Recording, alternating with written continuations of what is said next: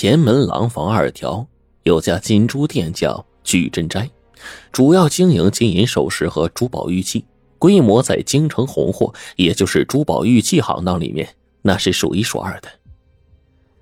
今天早上，聚珍斋呀，刚一开门就来了一个老主顾，是前翰林院老翰林的三姨太，后面呢还跟着一个小白脸跟班伙计忙笑脸招呼着，三姨太却没搭理他。扫了几眼玻璃货柜里的首饰，然后开口说：“李掌柜呢？”伙计说了一下：“您稍等。”赶快去了后院。李掌柜一听是老主顾登门，赶忙来到前院的铺子，笑眯眯的和三姨太打招呼。三姨太问：“李掌柜，你这店里除了玻璃柜里摆的玩意儿，还有更值钱的珠宝吗？”李掌柜一听，心里一阵惊喜啊！来大买卖了，便让他呀到后堂落座，试探着就问：“呃，三太太，您想要什么样的珠宝啊？”三姨太回答说：“我呀，想寻摸一条项链之类的珠宝，成色要好，最好是翡翠的。”李掌柜一听，愣了一下，然后说：“哎呦。”这现在老翡翠呀，忒稀罕了，尤其是大件的项链，价钱不低呀。三姨太斜瞟了一眼李掌柜，这个呀，不用您操心，只要东西好就行，有吗？李掌柜笑了一下，嘿，三太太，您呢算是来巧了，刚好啊，有人托我代卖一串翡翠朝珠，要不要瞧瞧吧？三姨太不动声色的说。行啊，拿出来先瞧瞧再说。李掌柜说了一声“稍等”，很快就从后院抱着一个紫檀木的木匣，打开盖子，从软囊里面取出了一串朝珠，递给了三姨太。三姨太这俩眼睛啊，立刻就被勾住了呀。这串朝珠啊，全是一水的豆瓣绿翠珠，有拇指肚大。颗颗碧绿圆润，每两颗珠子中间还用一个小金片给隔开，以免呢翠珠互相磨损。朝珠上端缀着五颗红宝石佛头，佛嘴里连着个大翡翠珠子，朝珠两侧则配了三十颗略小的蓝宝石念珠，下面缀着一块蓝宝石的坠整串朝珠啊。绿红蓝三色相映，瑰丽端庄，叫人爱不释手啊！三姨太呀，把朝珠慢慢的放进了软囊里，就问：“卖多少钱呢？”李掌柜小声说：“哎，不瞒您说，这串朝珠的主啊，是恭亲王的后人，要十二万块现大洋。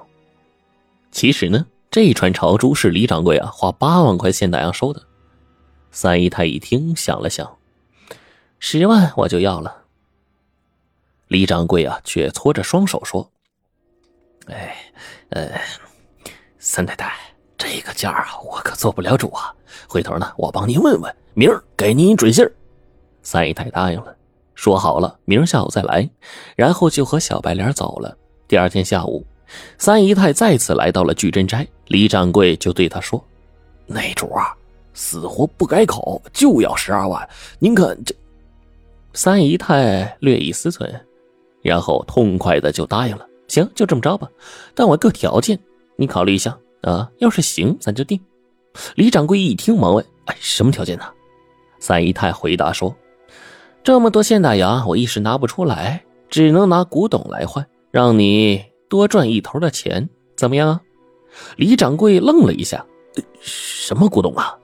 三姨太笑了笑：“ 合着你还不知道啊？”哼我家老爷子这些年呢，可是收藏了不少青铜瓷器啊什么的，件件都是值钱的玩意儿。李掌柜点头附和着：“哎，那是啊。可是三太太，您说这个红货呀，我还懂点皮毛；可是古董，就我是个门外汉，一窍不通啊。”三姨太听了，撇了撇嘴：“你呀，真是聪明人说糊涂话。实话告诉你吧。”那琉璃厂赏骨阁的二掌柜早就盯上了老爷子那些个东西，恨不得全搂走呢。见李掌柜笑了，他接着又说：“李掌柜，你也不是外人了，我也不瞒你。如今呢，我家老爷子身子骨一天不如一天了，老大、老二合着伙挤兑我，想把我扫地出门。我呢，不想空手走，但是总不能把那些个古董带着吧，多麻烦呢。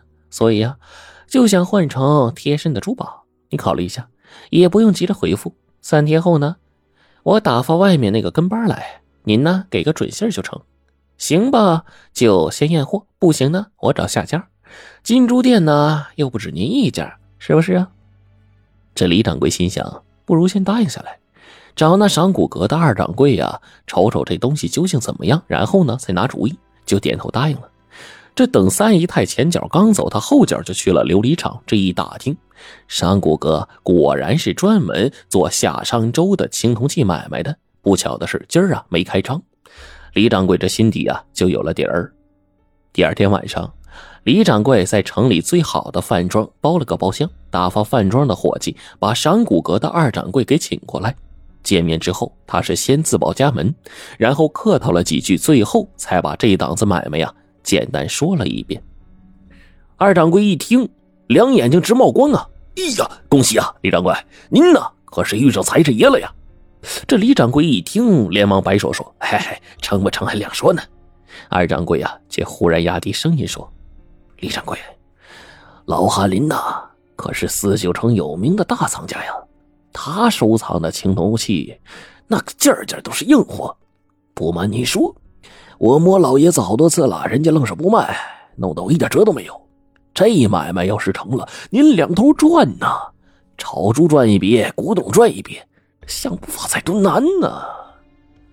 李掌柜一听，这甭提多高兴了，端起酒盅就说：“哎，到时候啊，还得劳您多费心。哈，老规矩，买卖成了，多赚的钱有您二成好处。”二掌柜一口就答应了。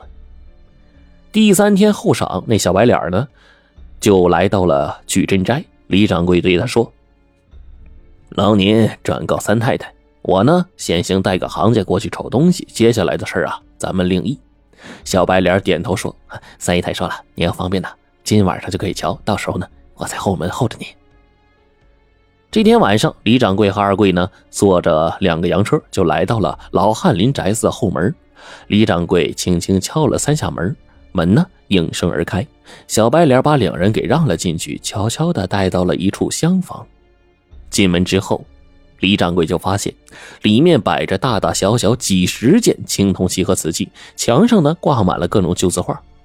三姨太压低声音说：“李掌柜，咱可说好了，只能挑四件青铜器。”二掌柜仔细看完全部的青铜器之后，对李掌柜耳语着说：“我已经抽好了，就要其中的四件青铜簋、鼎、仪和炉。”上面全都书有铭文，光是那件鬼上就刻了一百多个字啊！这可是一字千金呢。我估算了一下呀，这四件青铜器能卖二十万。李掌柜一听都惊了呀，他指着这四件青铜器，就说：“哎，要这几件了。”三姨太点头答应，两人约定明晚成交，免得被老翰林发现之后买卖泡汤。